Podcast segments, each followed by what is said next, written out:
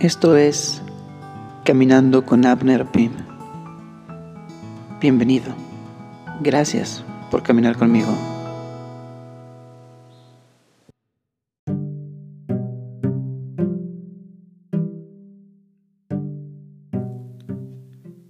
Bienvenidos sean todos ustedes, mis queridos caminantes, a este segundo episodio de Caminando con Abner Pim.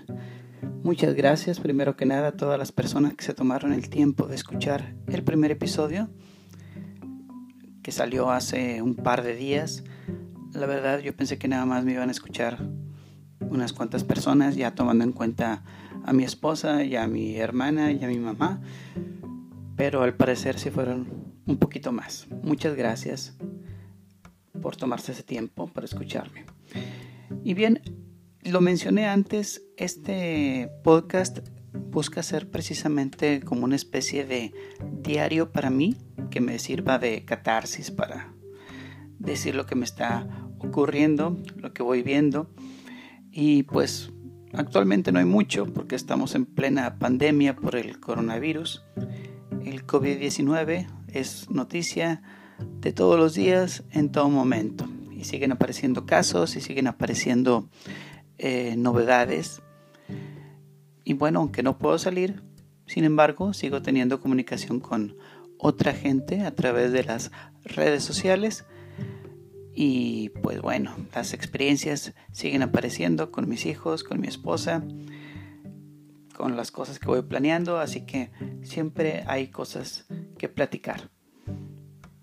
¿Cómo lo hemos vivido? Pues muy parecido a como Muchos lo comentan también en sus cuentas de redes sociales.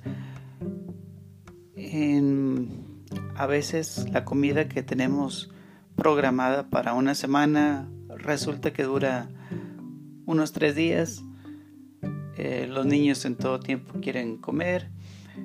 Ha habido un cambio drástico en las rutinas que tenemos, en la dinámica familiar y a veces hay resistencia a esos cambios. Pero bueno, que nos quede de esperanza que en algún momento volveremos a vernos, los que nos hemos dejado de ver. En algún momento podremos ir saliendo otra vez y que ese deseo de que las cosas vuelvan a como estaban pues nos siga manteniendo flote. Así que hay que seguir adelante.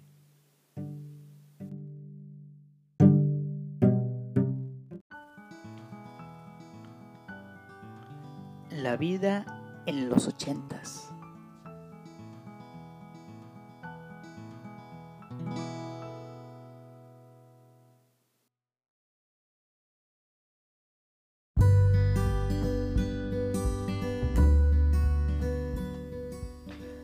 Lo que comenzó en mi mente como idea para un capítulo terminó por convertirse en una sección. Cuando estaba pensando en temas para platicar, dije, bueno, podemos hablar de la vida en los ochentas. A mí me tocó vivir de niño la década de los ochentas y me pareció una excelente idea. Platicar de cómo ha cambiado el mundo, de qué cosas eran lo que hacíamos, lo que nos gustaba, lo que estaba de moda. Y me di cuenta que era tan vasto hablar de los ochentas que no me iba a caber todo en un solo programa. Entonces dije, vamos a hacerlo toda una sección y he aquí esta sección, la vida en los ochentas. Así que mejor eh, todas las ideas y todo lo que había pensado, pues en dosis pequeñas podemos platicar sobre los ochentas. Últimamente se ha puesto bastante de moda hablar de esta década y la pregunta inicial es ¿por qué nos fascinan tanto los ochentas? Podemos encontrar eh, series de televisión completas, películas ambientadas en esta época tenemos un tremendo, eh, una tremenda hambre una tremenda nostalgia por todo lo que tenga que ver, todo lo que sepa, todo lo que vuela a los ochentas.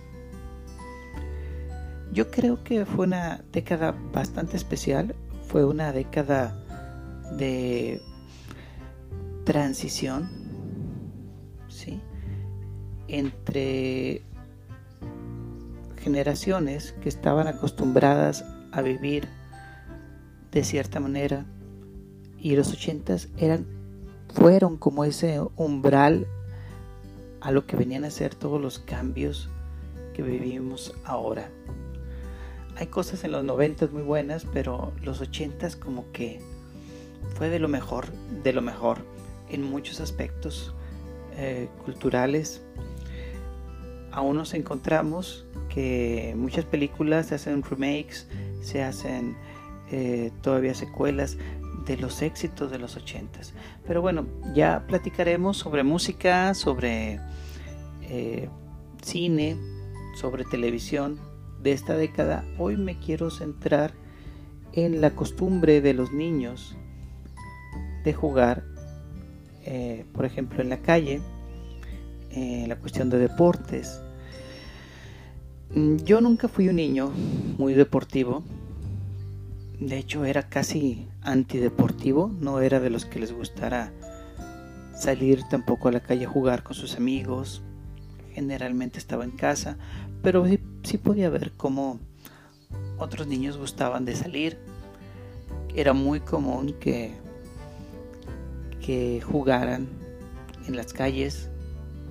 Un día típico en la cuadra era verlas llenas de niños jugando fútbol, eh, jugando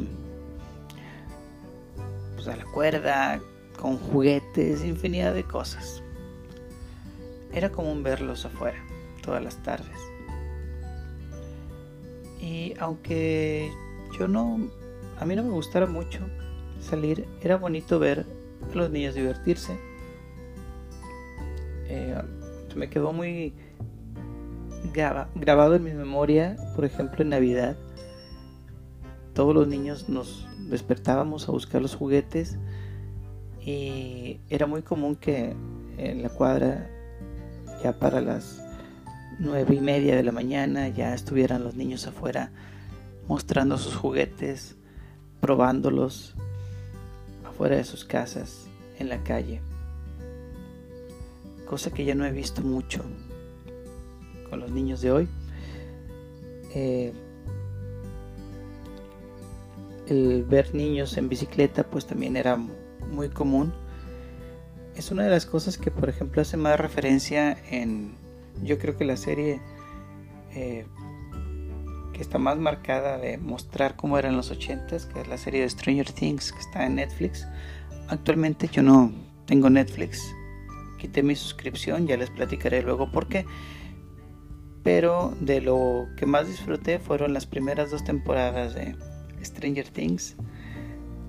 Y la primera en especial buscaba retratar mucho de cómo vivían los chicos de la clase media en aquel entonces. El andar en bicicletas, el traer walkie-talkies, etc. Volviendo al tema de los deportes, yo me acuerdo que en el colegio eh, me obligaban a jugar fútbol. A mí en lo personal no me gusta fútbol. Yo respeto a quien le guste. Yo no soy muy futbolero tampoco. Pero dentro de educación física pues me obligaban a jugar fútbol. Y no era como hoy en día de que a veces dicen, no, es que a mí no me gusta. Y ah, bueno, que no lo haga. Pobre niño, no lo vamos a torturar haciendo algo, haciendo algo que no le gusta. No, aunque no me gustara, pues yo tenía que entrar como los demás. Y recuerdo que a mí me tocaba jugar como defensa, siempre me ponían. Yo buscaba que me pusieran como defensa, no quería ser ni portero que me tocaran los pelotazos, ni quería andar adelante porque también me iban a tocar patadas. Entonces eh, dije, bueno, pues yo eh, de defensa mejor. Y casi toda la primaria jugué de defensa. Mis papás en algún momento buscando que me gustara el deporte, pues también me metieron en algún club de fútbol que pues también lo sufrí mucho porque a mí no me gustaba. pero bueno, es parte de la vida, ¿no? Eh, actualmente mi hijo, por ejemplo, no le gusta tampoco el fútbol, pero pues cuando hay oportunidad y sus amiguitos están jugando, sus compañeritos del catecismo, pues yo lo invito, lo muevo a que trate, que haga el esfuerzo.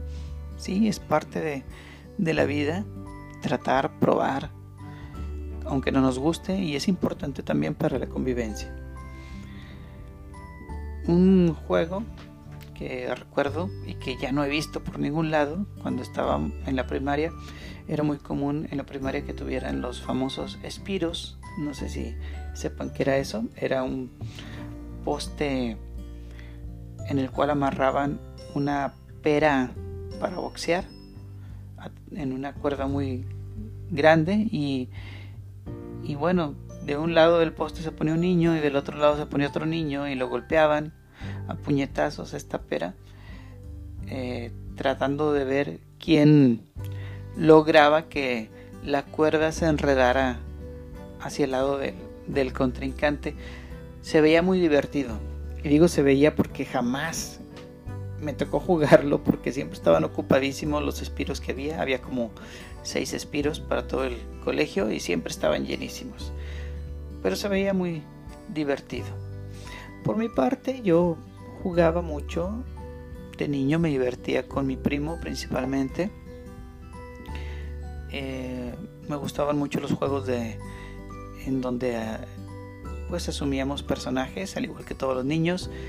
Yo con mi primo jugaba mucho ser eh, Batman y Robin. Yo era Batman, él era Robin. O jugar a los amos del universo. O jugar a Spider-Man. Cosas así nos gustaba mucho imaginar. Eran bonitos tiempos. Eh, yo tengo muchísimos recuerdos muy hermosos de esa época y doy gracias a Dios que me tocó vivir en ese tiempo donde no había tanta tecnología y pues bueno, eh, de hecho nosotros imaginábamos que nuestros personajes usaban tecnologías muy similares a las que ya tenemos hoy en día. Incluso puedo decirles que las que tenemos hoy en día estaban mejor que lo que nos imaginábamos. Y fue bonito, fue bonito eh, toda esa época. Hay muchísimo que platicar de los ochentas, así que hablaremos de eso en otro momento.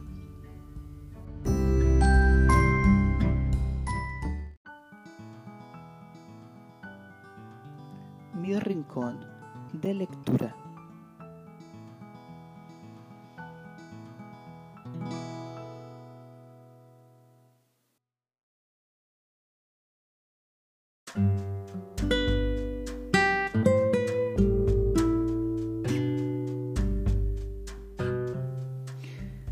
Bien, dije que iba a platicar también de un poquito de literatura, de libros que me gustaran y quiero platicar de cuál fue mi primer acercamiento, pues no tanto a las lecturas, pero sí a lo que son las novelas. En este caso fue una novela clásica. Y yo tendría cerca de 11, 12 años, yo creo, cuando eh, un amigo mío me dijo que estaba leyendo la novela de Drácula, escrita por Bram Stoker. Antes me gustaba la lectura, siempre fui un niño que, me gustó leer. En casa había un mueble que llegaba hasta el techo, repleto de enciclopedias, así que para mí era muy común que si estaba aburrido, cualquier tarde buscaba alguna enciclopedia, algún libro y me ponía a hojearlo y a leerlo. Pero leer una novela, sin dibujitos, sin eh, fotos, una novela densa. No recuerdo esa eh, esa edición eran 400, 500 páginas, no recuerdo bien, pero nunca había leído una novela completa. Entonces, eh, este amigo me decía que había conseguido el libro de, Drácula y que estaba muy padre y que estaba eh, muy emocionante y me lo contó con tanto gusto, con tanta emoción que pues a mí me dieron ganas de leerlo y le dije, cuando termines de leerlo, por favor, préstamelo. Yo también quiero leerlo. Mucho tenía que ver que en aquel entonces estaba de moda la película de Drácula, justamente, eh, una protagonizada por Gary Oldman y dirigida por... Se me fue el nombre, no me acuerdo si era Oliver Stone o... Bueno, sí era un director importante. El caso es que estaba la película de moda y dije, pues a mí me gustaría ver la película, pero también me gustaría leer el libro. Y qué fabuloso si leyera primero el libro. Pues para comparar. Entonces, cuando terminó mi amigo de leer Drácula, me lo prestó, yo lo vi, lo vi bastante gordito. A mi amigo no, al libro. Y comencé a leerlo. Y fue una experiencia fabulosa. E, es que a veces la gente que no le gusta leer no sabe lo bonito que es empezar a leer algo con gusto, con ganas de leerlo. En este caso, pues yo tenía la inquietud, tenía las ganas, empecé a leerlo y fue genial. A mí me gustó muchísimo. Eh, el autor, en este caso Bram Stoker, realmente construyó imágenes en mi cabeza, construyó secuencias de acción en mi cabeza y una de las cosas que me acuerdo que me quedaron más grabadas cuando terminé de leer Drácula fue decir, oye, esta novela, esta novela no es de terror, esta novela parece más de aventuras. La mitad del libro, eh, Drácula es el perseguido. Eh, la mitad del libro es una cacería. Y me dejó muy buena sensación y me dejó con ganas de, ver la película. Me tardé un rato en que pude ver la película en, VHS. Y la verdad fue toda una decepción ver la película. Empezó súper bien, empezó muy fiel al, libro y después se convirtió en algo completamente diferente.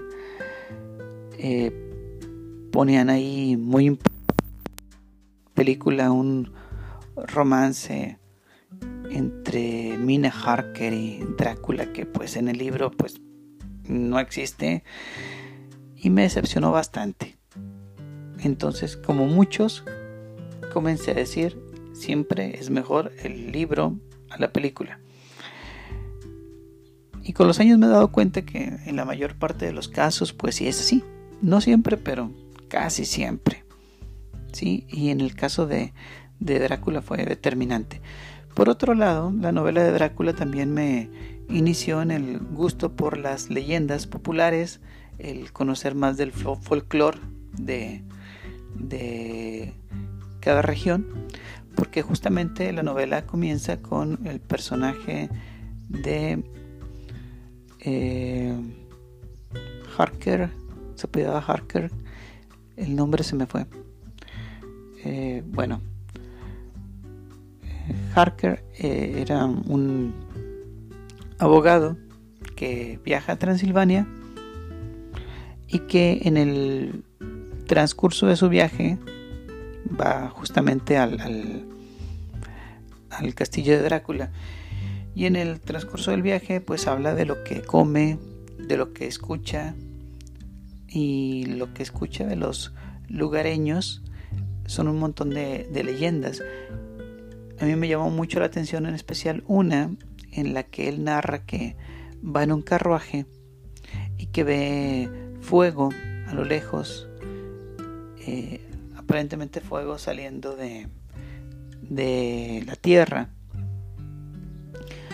Y habla que algunos dicen que ahí hay tesoros cuando uno llega a ver fuego sobre, sobre la tierra y me recordó mucho cosas que me platicaba mi papá, que cuando eh, él era chico contaban otras personas a su vez.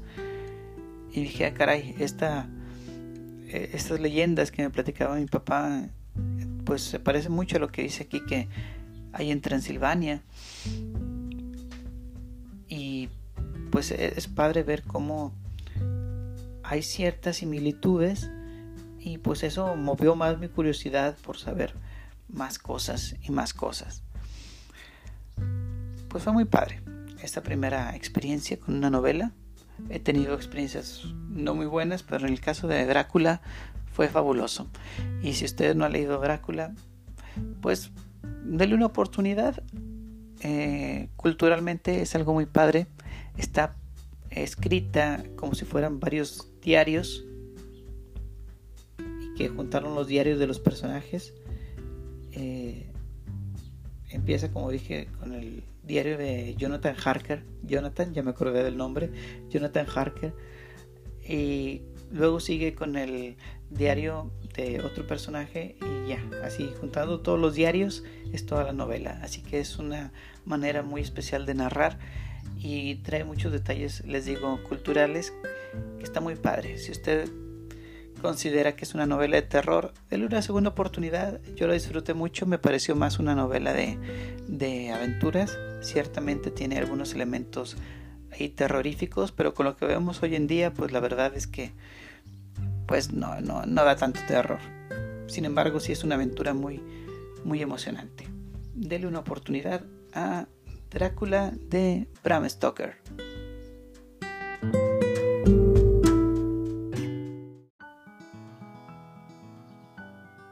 Sugerencias musicales.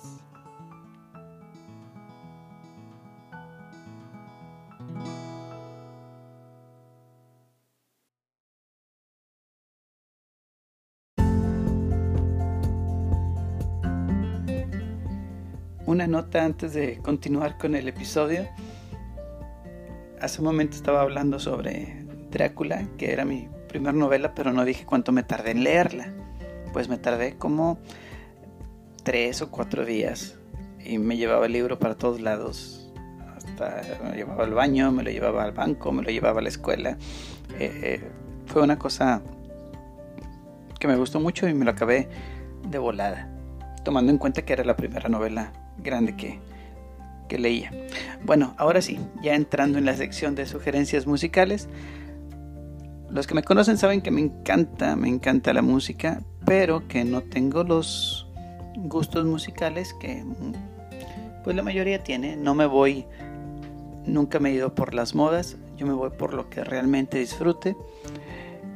Y les quiero hacer una sugerencia, no es una sugerencia de un artista viejo, sino más bien de un artista nuevo. Eh, una de las cosas que más me gustan, sobre todo de plataformas como Spotify, es que yo le digo, eh, toca tal canción y me empieza después a tocar canciones de artistas similares y así conoces nuevos artistas. Y hace poco descubrí a un artista que se llama Charlie Cunningham. Charlie Cunningham. Se escribe Charlie y e al final. Cunningham C-U-N-N-I-N-G-H-A-M. Cunningham. Lo conocí con una canción que se llama Lights Off y me encantó el estilo de este tipo. Es algo así muy acústico. Eh, tiene una voz muy particular, un desempeño de la guitarra muy bonito. Es de esas eh, de esos, artistas que son fabulosos para poner mientras estás trabajando, mientras estás haciendo otra cosa. Te ponen en un ambiente muy padre, muy relajado. Un estilo muy bueno para estar trabajando. Si no, si no han escuchado Charlie Cunningham, denle una oportunidad, chequenlo. Lo van a encontrar en todas las plataformas de streaming. Bueno, no sé si en todas porque no tengo Deezer, por ejemplo, pero sí eh, lo que es YouTube Music, eh, Spotify, eh, Google Play, Amazon Music, ahí seguro lo encuentran porque ahí lo he encontrado yo. Denle una chance a Charlie Cunningham, tiene un estilo muy padre, chequenlo.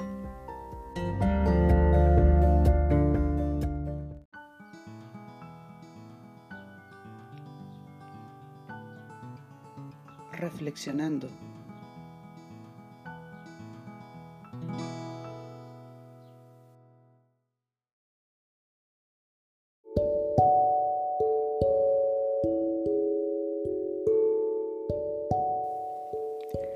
No me critiques, dicen los jóvenes.